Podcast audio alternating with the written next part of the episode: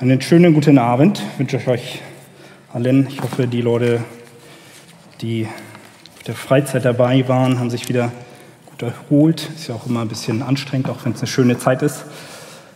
Und ihr seid alle wieder gut angekommen. Ich habe gehört, ihr hattet eine gute Zeit. Ich konnte leider auch nicht dabei sein, aber vielleicht das nächste Mal wieder. Genau. Und heute starten wir wieder mit unserem normalen Jugendgottesdienst. Ich glaube, viele von euch haben bestimmt schon mal an irgendeinem Wettkampf teilgenommen. Ähm, keine Ahnung, was das für ein Wettkampf sein, sein war. Keine Ahnung, ja, ich muss noch ein bisschen reinkommen. Äh, ob es irgendwie eine Sportart war oder ich weiß auch nicht, was es so für verschiedene Wettbewerbe gibt, an denen man so teilnehmen kann. Vielleicht ein Fußballspiel, ein Marathon oder irgendwie eine Kampfsportart. Auf jeden Fall äh, haben die meisten von uns, denke mal fast alle schon mal irgendwie beim Wettkampf zugeguckt oder so. Und es ist so, dass so ein Wettkampf oder so ein, ja, so ein Kampf nicht erst losgeht, wenn, wenn das eigentliche Fußballspiel oder eigentliche Boxkampf oder was auch immer losgeht, sondern damit ist immer viel Vorbereitung verbunden. Man startet nicht unvorbereitet in so einen Kampf. Ein anderes Beispiel dafür ist auch ja, irgendwelche Kriege, irgendwelche Schlachten. Vielleicht kennt ihr das auch aus irgendwelchen Filmen von Narnia oder so, wo vorher irgendwelche Taktiken ausgeklügelt werden, wie man den Feind am besten ja, besiegen kann und wo die Schwachstellen sind. Und heute machen wir Fortsetzungen in unserer Reihe über verschiedene Themen, wo ihr Fragen gestellt habt. Und wir versuchen das in den Predigten hier abzudecken. Und da geht es auch um einen Kampf. Und mein Ziel für diese Predigt ist es eigentlich, dass wir ja, uns ein bisschen auf diesen Kampf, den wir zu kämpfen haben, vorbereiten. Dass diese Predigt dazu dient, dass wir gestärkt werden und dass wir ja, uns eine Strategie vielleicht in gewisser Weise überlegen, wie wir diesen Kampf gut bestreiten können. Und einige von euch kämpfen diesen Kampf auch schon eine ganze Weile und für die, die ja einfach schon lange dabei sind, hoffe ich, dass diese Predigt einfach eine neue Stärkung, eine Erfrischung ähm, ja, in diesem Kampf gibt. Und dafür möchte ich jetzt noch zu Beginn beten. Ja, Vater, ich möchte dir für dein Wort danken. Danke, dass du uns niemals allein lässt und dass du uns so viele Versprechen in deinem Wort gibst. Und ich möchte dich bitten, dass du diese Predigt heute gebrauchst, um durch mich zu sprechen, dass es deine Worte sind, die hier gepredigt werden. Ja, und dass du einfach Menschen veränderst, dass du auch mich persönlich durch diese Predigt veränderst und wir gestärkt werden für den Kampf gegen die Sünde, dass wir einfach merken, wie du uns neu aufbaust und wie wir einfach bei dir auftanken können, Herr. Amen. Eine Sache noch vorweg, wenn ich über dieses Thema predige, ist ganz wichtig zu wissen, dass ich hier auf keinen Fall irgendwie mit erhobenem Zeigefinger stehe und euch jetzt sagen kann, wie man das jetzt richtig macht und wie man diesen Kampf gegen die Sünde, um den es heute geht, richtig bestreiten kann, sondern ich muss mir das genauso predigen, ähm, wie ja, ihr es vielleicht auch nötig habt. Und ich bin kein Stück besser, das äh, kann ich euch garantieren. Und äh, genau, wir haben einen Text als Grundlage für dieses Thema und für diejenigen von euch, die auch sonntags hier regelmäßig im Gottesdienst sind, denen kommt dieser Text vielleicht bekannt vor. Und wir hatten auch im Römerbrief, die Reihe, die wir jetzt in der Jugend vor kurzem abgeschlossen haben, auch ein ähnliches Thema.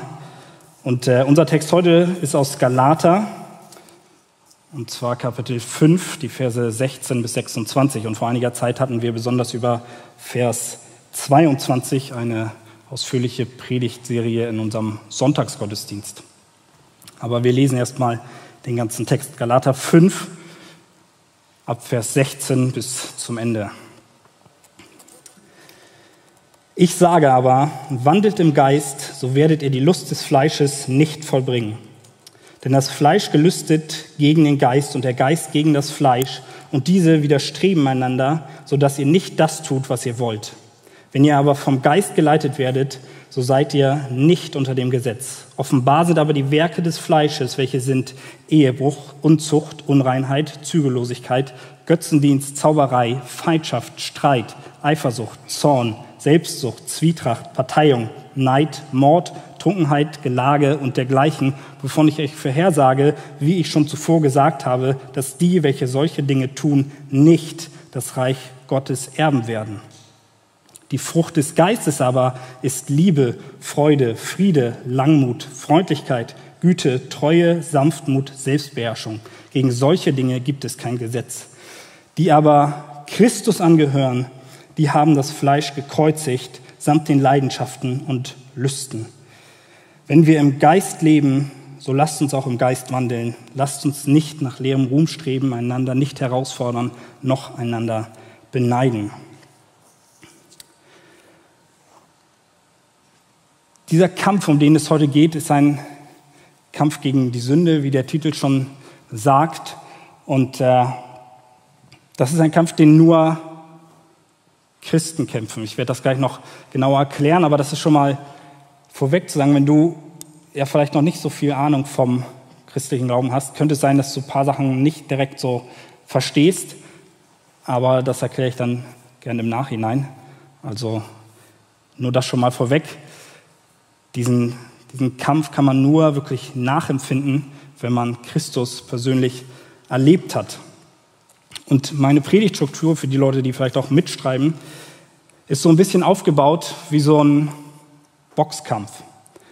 Und zwar fangen wir nicht direkt mit dem Kampf an, so wie ich gerade schon in der Einleitung gesagt habe, sondern wir gucken uns erstmal ja, die Kämpfer an und unseren Gegner, um den es hier geht. Und deswegen ist der erste Punkt Fleisch versus Geist. Das sind die beiden Parteien, die gegeneinander kämpfen. Das klingt vielleicht erstmal ein bisschen komisch, aber ich erkläre diese beiden Begriffe gleich nochmal ausführlicher. Und zwar müssen wir erstmal überlegen, okay, wenn wir diesen Kampf kämpfen, auf welcher Seite sind wir denn überhaupt? Und eigentlich ist es so, dass wir irgendwie auf beiden Seiten sind. Also wir kämpfen eigentlich gegen uns selbst. Und zwar ist das so, dass Christen, solange sie hier auf dieser Erde sind, eigentlich zwei Persönlichkeiten haben. Wir sind nicht schizophren oder so, aber es ist so, dass wir eine alte Natur haben, den alten Menschen, den, unser sündiges Ich. Und dann haben wir einen neuen Menschen, wie die Bibel es nennt, einen, eine neue Natur von Gott bekommen. Und wir haben den Heiligen Geist von Gott bekommen. Und diese beiden, davon ist hier die Rede, das ist das Fleisch. In diesem Kontext hier ist das der, der sündige Mensch, die Sünde in uns. Und der Geist, das ist die neue Natur, die Gott gefallen will, die Gott die Ehre geben will. Und deswegen ist das auch ein Kampf, den nur Christen nachempfinden können. Weil ein Nichtchrist hat diese neue Natur nicht. Da ist nur das Fleisch da und das kämpft nicht gegen sich selbst. Aber wir Christen haben den Geist Gottes in uns, der versucht, das Fleisch, was immer wieder rebelliert, ja, zu bekämpfen. Und das ist nicht zu vergleichen mit einem Nichtchristen, der vielleicht auch ein paar Gewissenskonflikte hat, so ein innerer Konflikt, wo ja, es einfach gewisse Sachen gibt, wo man auch als Nichtchrist weiß, eigentlich jeder Mensch, zumindest hier in unserer Gesellschaft, äh, davon überzeugt ist, dass es nicht richtig ist, ein paar Dinge zu tun. Aber das ist ein riesiger Unterschied zwischen dem Kampf, dem inneren Kampf, den ein Christ führt. Und das sieht man auch häufig an der Motivation, die hinter diesem Kampf steht. Ein Nichtchrist denkt sich nur so, ja, das ist einfach moralisch nicht so gut oder ich bekomme auch gesellschaftlich Probleme, wenn ich jemanden ermorde, um es mal ganz krass zu sagen, dann nicht im Knast. Das will keiner. Deswegen macht man das nicht. So. Es ist einfach für uns was völlig Unnormales. Aber bei einem Christen geht das viel weiter. Wir kämpfen diesen Kampf, weil wir wissen, dass es eine Sünde ist, dass wir ja damit gegen Gott sündigen, dass wir Gottes Gebote damit übertreten. Und wir wollen Gott gefallen, wir wollen ihm alle Ehre geben. Und das ist unser Ziel, wenn wir diesen Kampf kämpfen, dass wir Gott ähnlicher werden. Und das ist niemals das Ziel eines Nichtchristen, dem ist egal, was Gott über ihn denkt. Das Interessante ist, wenn wir uns diese beiden Lager angucken, das Fleisch und den Geist, der in uns kämpft, dass das Ziel oder die Verheißung, die uns diese beiden Parteien geben, im ersten Moment genau die gleichen sind. Sowohl der Geist als auch das Fleisch verspricht uns, dass wir, ja, wenn wir in ihm leben, Frieden erfahren, dass wir Freude erfahren, dass wir irgendwo Erfüllung erfahren. Aber der entscheidende Unterschied ist, dass nur der Geist, nur Gott diese Versprechen wirklich erfüllen kann. Aber das Fleisch nutzt immer wieder Taktiken. Unser alter Mensch versucht uns dazu, davon zu überzeugen, dass wir auch in dieser Welt, in unseren Sünden Freude finden, dass wir dort Erfüllung finden, dass wir dort wirklich Frieden finden.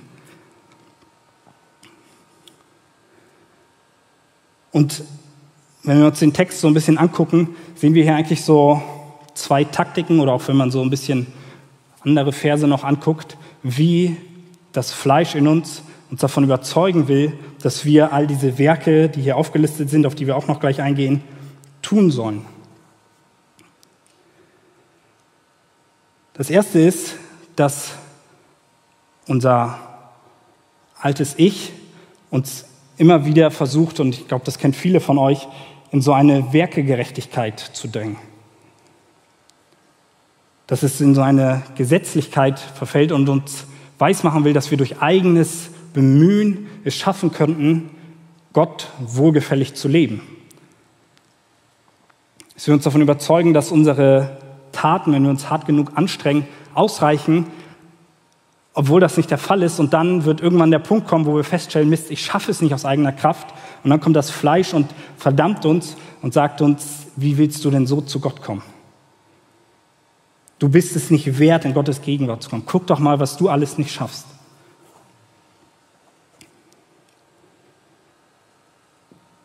Und deswegen heißt es hier in unserem Text, das ist genau damit gemeint, dass wir, wenn wir in Christus sind, nicht mehr unter dem Gesetz sind. Wir werden nicht durch das Gesetz gerecht gemacht. Das bedeutet dieser Satz eigentlich. Das bedeutet schon noch, dass die Gebote Gottes für uns aktuell sind oder dass wir sie halten sollen, dass es Richtlinien für unser Leben sind. Aber es bedeutet nicht, dass wir durch das Halten des Gesetzes eine Möglichkeit haben, Gott besser zu gefallen oder in seine Gegenwart zu kommen. Und die zweite Taktik, die sicherlich einige von euch auch kennen, ist, dass uns unsere Sünde immer wieder davon überzeugen will, dass Gott es vielleicht doch nicht wirklich gut mit uns meint. Und das ist eine Taktik, die wir schon ganz am Anfang sehen, wie der, wie der Teufel hantiert. Wer Gott etwas unterstellt und sagt, hat Gott wirklich gesagt? Ist Gott wirklich gut? Will Gott wirklich das Beste für mich? Wenn Gott ein Gott der Liebe ist, warum verbietet er mir dann Sachen, die ich doch gern mag?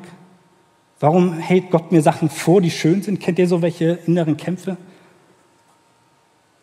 Und auch so versucht uns die Sünde dazu zu führen, dass wir die Werke des Fleisches tun.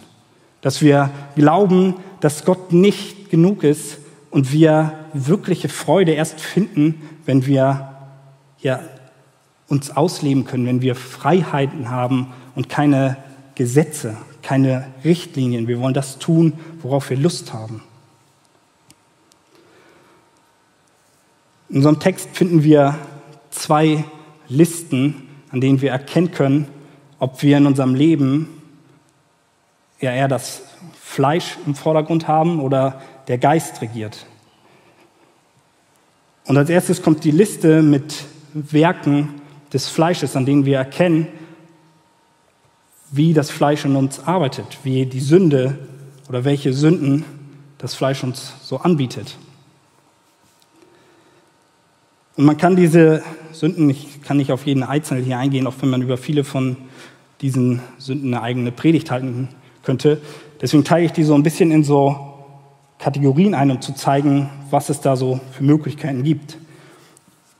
Und die ersten paar finden wir in den Versen also wir finden diese Liste in den Versen 19 bis 21. Vers 19 geht es los, wo es heißt, dies sind die Werke des Fleisches und da heißt es Ehebruch, Unzucht, Unreinheit und Zügellosigkeit. Und das alles zusammengefasst, wenn man da eine Kategorie draus macht, sind eigentlich sexuelle Sünden. Und besonders dieser Begriff Unzucht, wenn man sich den anguckt, was der eigentlich bedeutet, umfasst da schon jegliche sexuelle Handlung außerhalb der Ehe. Und damit ist auch sowas wie Pornografie, Selbstbefriedigung und natürlich vorehelich, vorehelicher Geschlechtsverkehr oder alles andere, was dazugehört, gemeint. Und ich glaube, dass gerade diese Kategorie an Sünde, gerade für junge Menschen, ich sage mal mindestens 90 Prozent der Leute, die hier im Raum sind, betrifft, vielleicht sogar alle. Und hierzu ist zu sagen, dass wir als Christen nicht sagen, dass Sexualität an sich etwas Schlechtes ist. Das auf keinen Fall ist etwas, was von, von Gott geschaffen ist, aber wir müssen es im richtigen Rahmen ausleben. Wir können es erst in der ganzen Fülle erfahren, wenn wir den Rahmen der Ehe haben, so wie Gott es vorgesehen hat. Es ist nicht möglich, sich einem anderen Menschen, selbst wenn man mit ihm schläft, so hinzugeben, wie es im Rahmen der Ehe möglich ist, wo man sich vorher verspricht, dass man durch Höhen und Tiefen gemeinsam geht, bis dass der Tod entscheidet. Aber unser, unsere Sünde und auch unsere Gesellschaft vor allen Dingen, alles, was wir so in den Medien mitbekommen, will uns vom Gegenteil überzeugen, will sagen, dass Gott uns etwas vorenthält, dass wir doch Erfahrung sammeln müssen. Und wie viele von uns fallen in dieser Sünde und haben echt harte Kämpfe damit. Und gerade diese Sünde ist etwas, was ja das Intimste von, von uns betrifft, was ja Folgen hinterlässt, wenn wir in dieser Sünde fallen. Der nächste Punkt, ich kann mich hier leider immer nur sehr kurz halten, ist Götzendienst und Zauberei. Und äh, ja, einige Ausleger fassen diese beiden so in die Kategorie Religion zusammen. Und ich glaube, nicht viele von uns, vielleicht gibt es das ja auch, haben jetzt direkt was mit Zauberei zu tun oder mit irgendwelchen okkulten Machenschaften. Aber ich glaube, Götzendienst ist wieder was, was im weitesten Sinne fast jeden von uns betrifft. Lass mich da einfach die Frage stellen, gibt es Dinge in deinem Leben, die dir schon mal wichtiger waren als Gott? Wenn das der Fall ist, dann war diese Sache oder vielleicht auch irgendeine Tat dein Götze. Vielleicht ist es das Ansehen bei deinen Freunden, denen du nicht von Gott erzählst, weil du Angst hast, dass sie sich dann ausschließen. Vielleicht ist es auch die Tatsache, dass du einfach mitlästerst und einfach ja mit, dem, mit der großen Masse schwimmst, damit du nicht irgendwie negativ auffällst. Du hast Angst, dass du ausgeschlossen wirst und in dem Moment sind dir dieses, ist dir dieses Ansehen von deinen Kollegen wichtiger als Gott und somit dein Götze. Geht weiter mit Feindschaft, Streit, Eifersucht, Zorn, Selbstsucht, Zwietracht, Parteiung, Neid, Mord und das alles sind Sünden, die irgendwo unsere zwischenmenschlichen Beziehungen betreffen. Die meisten Sachen sind hier, glaube ich, sehr selbsterklärend, aber vielleicht auch hier nochmal einfach nochmal ein bisschen nachzuhaken. Wie sieht es mit Neid aus? Wie vergleichst du dich mit anderen? Wie wünschst du dir vielleicht manchmal, dass du so gut singen könntest wie der und der? Wie du so schön wärst wie die und die? Kommt euch das vielleicht bekannt vor? Oder wie häufig seid ihr zornig auf andere, wollt nur das Beste für euch selbst?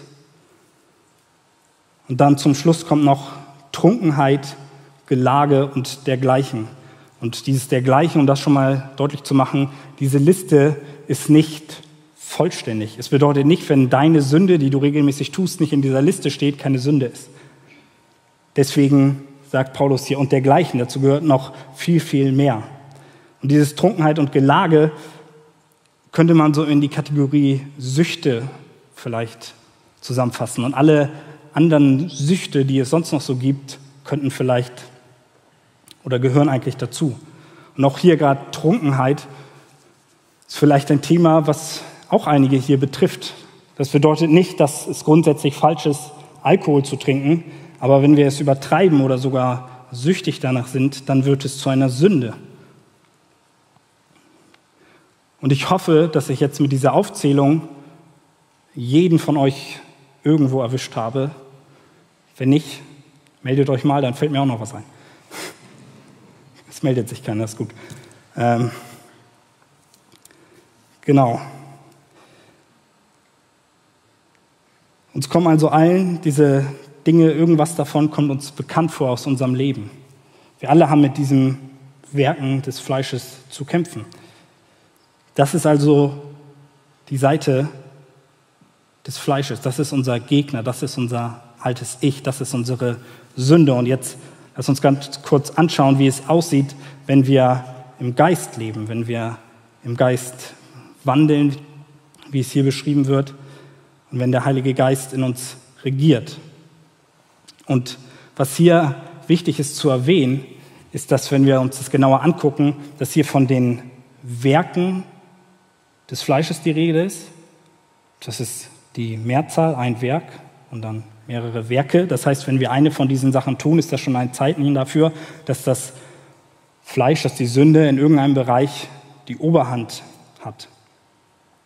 Und dann kommen wir jetzt aber weiter und dann ist es bei der zweiten Liste, heißt es die Frucht des Geistes. Es ist eine Frucht, es ist Einzahl. Das bedeutet, alle diese Eigenschaften, die jetzt aufgezählt werden, sind miteinander verknüpft und es reicht nicht, wenn wir nur eins davon haben, ohne das andere, sondern das wächst zusammen, das gehört alles fest zusammen. Und wenn ihr darüber mehr erfahren wollt, dann habe ich gerade schon gesagt am Anfang, hört euch einfach nochmal die ganzen Predigen aus unserem Sonntaggottesdienst an, sind alle online verfügbar. Schadet bestimmt nicht. Ähm, genau. Und was auch interessant ist, ist, dass beim Fleisch von Werken die Rede ist. Das heißt Dinge, die wir tun. Und hier ist von einer Frucht die Rede. Das heißt, das sind Sachen, wenn man das jetzt ein bisschen allgemeiner äh, ja, bezeichnet, die, die nicht aus unserer eigenen Kraft irgendwie entstehen, die wir nicht direkt tun, sondern wo etwas von außen geschehen muss, damit das sich weiterentwickelt, damit das wächst, damit das größer wird.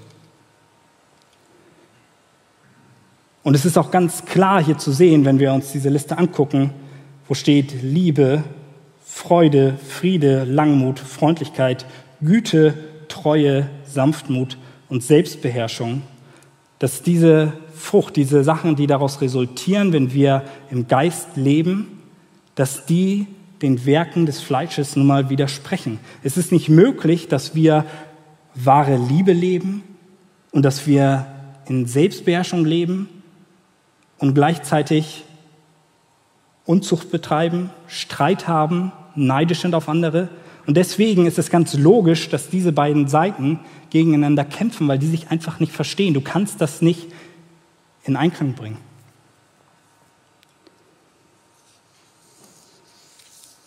Und diese beiden Parteien, diese Lager kämpfen einen inneren Kampf in einem jeden Christen. Und jetzt ist nur die Frage, wenn du dir dein Leben anguckst, welche dieser Seiten hat die Oberhand in deinem Leben? Was trifft mehr auf dein Leben zu? Die Werke des Fleisches oder die Frucht des Geistes? Und ich glaube, oder ich kann es nur für mich sagen, das ist im ersten Moment ziemlich ernüchternd. Weil wenn ich ganz ehrlich zu euch bin, dann gibt es zumindest ja, also es gibt schon eine Menge Punkte von den Werken des Fleisches, wo ich sage, ja, irgendwie ist das schon noch in meinem Leben vorhanden. Und wenn es dann in dem Text sogar noch heißt, dass die, welche solche Dinge tun, das Reich Gottes nicht erben werden, klingt das irgendwie ein bisschen angsteinflößend.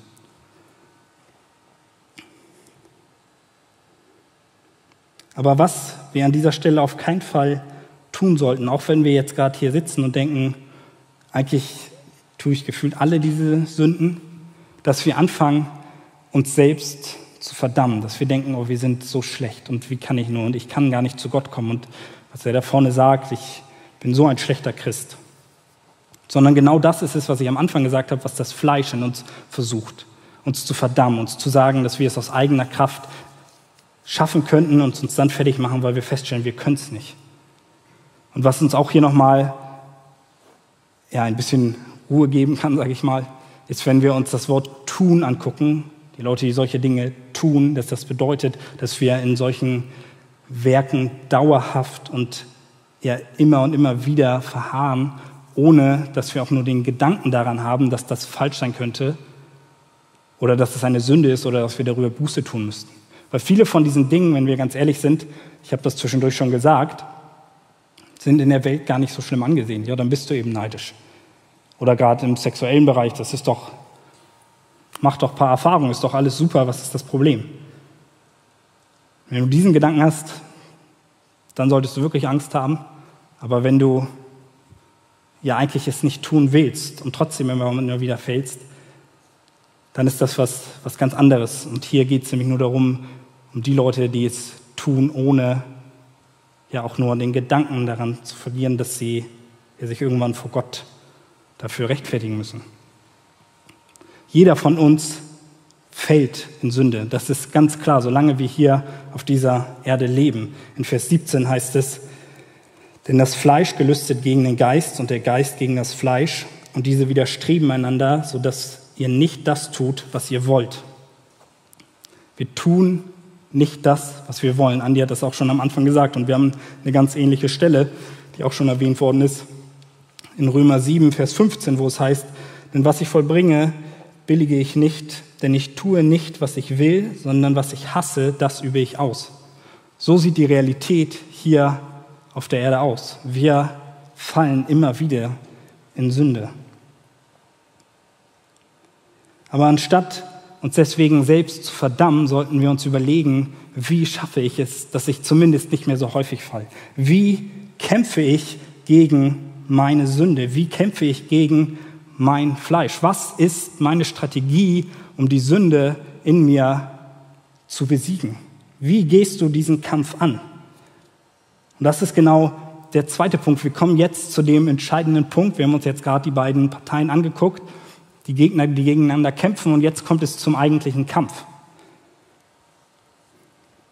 Und es gibt zwei Aspekte, wie wir diesen Kampf bestreiten oder zwei Ebenen. Und das erste, das ist schon mal sehr ermutigend, ist, dass wir nicht aus eigener Kraft und nicht alleine diesen Kampf kämpfen und wir könnten ihn aus uns selbst heraus auch nicht bewältigen, sondern es ist Gottes Kraft, die in uns wirkt. Und trotzdem ist es so, dass wir eine Verantwortung haben und aktiv werden müssen, um diesen Kampf gut zu bestreiten. Wie schon eingangs gesagt, findet dieser Kampf überhaupt erst statt, wenn Gott uns seinen Heiligen Geist schenkt. Erst wenn wir uns bekehren und ein neuer Mensch werden und den Heiligen Geist bekommen, startet dieser Kampf. Und zugleich ist der Heilige Geist, den wir bekommen, aber auch unsere stärkste Waffe. In einem Kampf dürfen wir wissen, dass der Heilige Geist mit uns kämpft. In Vers 18 heißt es, wenn ihr aber vom Geist geleitet werdet.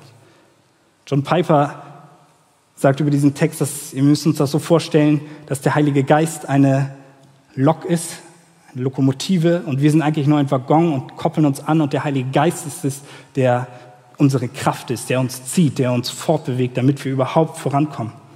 Wenn wir keinen Antrieb hätten, wenn wir den Heiligen Geist nicht hätten, dann stehen wir nur da und es passiert gar nichts.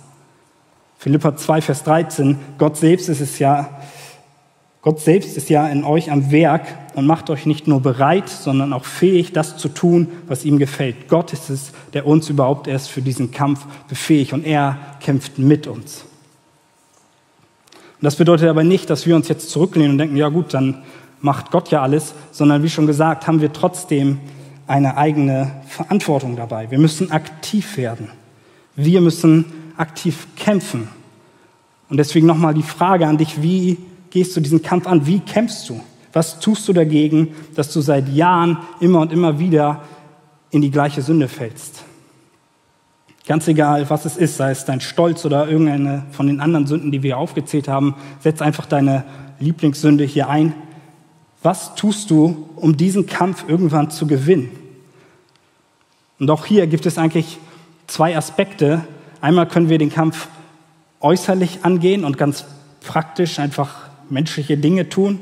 Und dann gibt es aber auch immer noch die geistliche Ebene in uns drin. Aber wir gucken uns erstmal ganz kurz ja praktische Sachen an, wie wir so einen Kampf angehen können. Wenn wir zum Beispiel Probleme mit Pornografie haben, dann ist es einfach sinnvoll, dass wir uns irgendwelche Filter auf dem PC machen oder irgendwelche Leute, die regelmäßig Einsicht darin haben. Oder wenn wir ja in einer Beziehung sind und wir wissen, okay, wir sind versucht, dass wir irgendwie zu weit gehen und miteinander schlafen oder sonst was machen, dann ist es einfach nicht klug, dass wir ja zu viel Zeit irgendwo verbringen, wo sowas passieren könnte. Und das gilt auch für jede andere Sünde, dass wir einfach Maßnahmen treffen, um uns vor dieser Sünde fernzuhalten. Vielleicht sagst du, das ist doch irgendwie übertrieben, da passiert schon nichts, die letzten 100 Male ist auch nichts passiert. Aber was, wenn es dann doch irgendwann passiert? Warum nicht einfach schon früher sagen, auch wenn das ein Einschnitt in mein Leben ist, wenn das irgendwie einschränkt, ich möchte diese Sünde nicht tun und deswegen begebe ich mich einfach nicht in solche Situationen. So sieht ein Kampf nun mal aus. Das ist nicht immer leicht, aber wenn wir wirklich kämpfen wollen, dann ist das ein erster Schritt. Das gleiche gilt auch, wenn du zum Beispiel weißt, dass wenn du irgendwo feiern gehst, dass du dann versucht wirst, zu viel Alkohol zu trinken oder irgendwelchen Mädels hinterher zu gucken oder als Mädel irgendwelchen Jungs, wie auch immer. Warum gehst du dann auf so eine Feier? Das ist ganz praktisch. Lass es doch einfach. Ja, vielleicht bist du dann eben nicht einer von den Coolen. Na und? So sieht ein Kampf nun mal aus. Und das hat auch nichts mit der Gesetzlichkeit zu tun, die uns das Fleisch aufdringt, dass es irgendwelche Werke sind, die uns gerecht machen können, sondern es ist einfach was ganz Praktisches und was Weises. Wenn du Alkoholiker bist, dann stellst du dir keine Flasche Whisky auf den Tisch und denkst dir, hm, mal gucken, wie lange ich aushalte. Das ist einfach nicht klug. 2. Korinther 7, Vers 1 heißt es, so groß sind also die Zusagen, die Gott uns gemacht hat, liebe Freunde. Deshalb wollen wir uns von allem fernhalten, was uns in unseren Gedanken und unserem Tun beschmutzt. Das heißt fernhalten, das heißt gar nicht erst in die Gefahr begeben, dass wir fallen könnten. Wenn du zu lange mit dem Feuer spielst, dann wirst du dich irgendwann verbrennen. Aber noch viel wichtiger als irgendwie versuchen, nur die Umstände zu ändern, ist, dass wir uns angucken, warum kämpfen wir überhaupt mit dieser Sünde. Dass wir das Problem an der Wurzel angehen und in unser Herz schauen, weil jede Sünde irgendwo eine geistliche Ebene hat. Und auch hier ist es nicht nur so, dass wir sagen, okay, Gott muss mich da geistlich verändern, sondern auch hier ist es an uns, dass wir praktisch werden, dass wir aktiv werden müssen.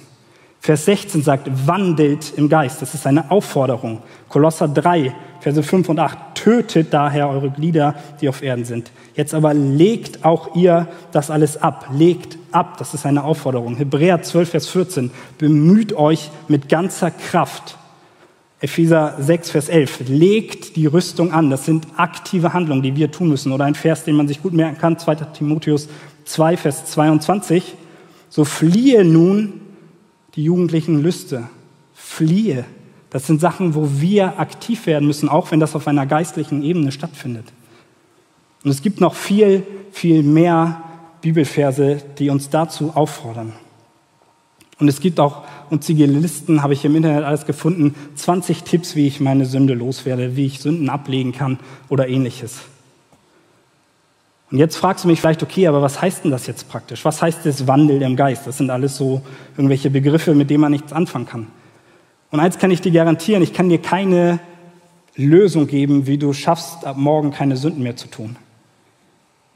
Jeder von uns wird trotzdem noch fallen, aber wir müssen trotzdem ja einfach praktisch anfangen. Und die Sachen, die ich jetzt nennen werde, da denkst du vielleicht, ja, das ist irgendwie zu offensichtlich, das ist doch zu leicht. Aber was es bedeutet, im Geist zu wandeln, bedeutet ja Gemeinschaft mit Gott haben, zu beten, dass wir ja Sachen ablegen. Das heißt, wir bekennen unsere Sünden, wir beten mit anderen. Wir lesen im Wort Gottes, wir nutzen die Waffenrüstung, die er uns gibt. Das sind ganz einfache praktische Tipps. Und gerade auch diesen Punkt, dass wir Sünden bekennen, dass wir Leute haben, denen wir Rechenschaft ablegen, ist, glaube ich, ganz wichtig. Und auch gerade hier in der Gemeinde, wir kommen hier nicht zusammen und beten hier nur an und tun alle so, als wäre alles super, sondern das sollte auch ein Ort sein, wo wir zumindest einzelne Leute haben, denen wir unsere Sünden bekennen, wo wir hier Sünden ablegen, wo wir gemeinsam zum Kreuz kommen. Matt Chandler sagt hier ziemlich krasse Worte zu seiner Gemeinde in diesem Zusammenhang. Ich übersetze das einfach mal ganz frei. Viele von euch sind exzellente Kirchengänger, aber schreckliche Christusnachfolger.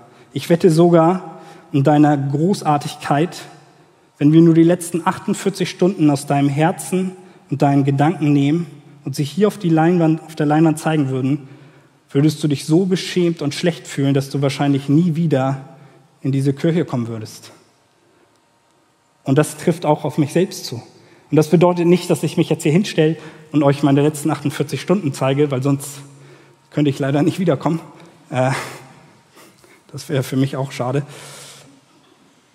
Sondern es bedeutet, dass wir aber auch in der, in der Kirche Leute haben, denen wir unsere Sünden bekennen, dass wir es ablegen, dass wir hier nicht auf heilig tun, sondern wir sitzen doch alle im selben Boot.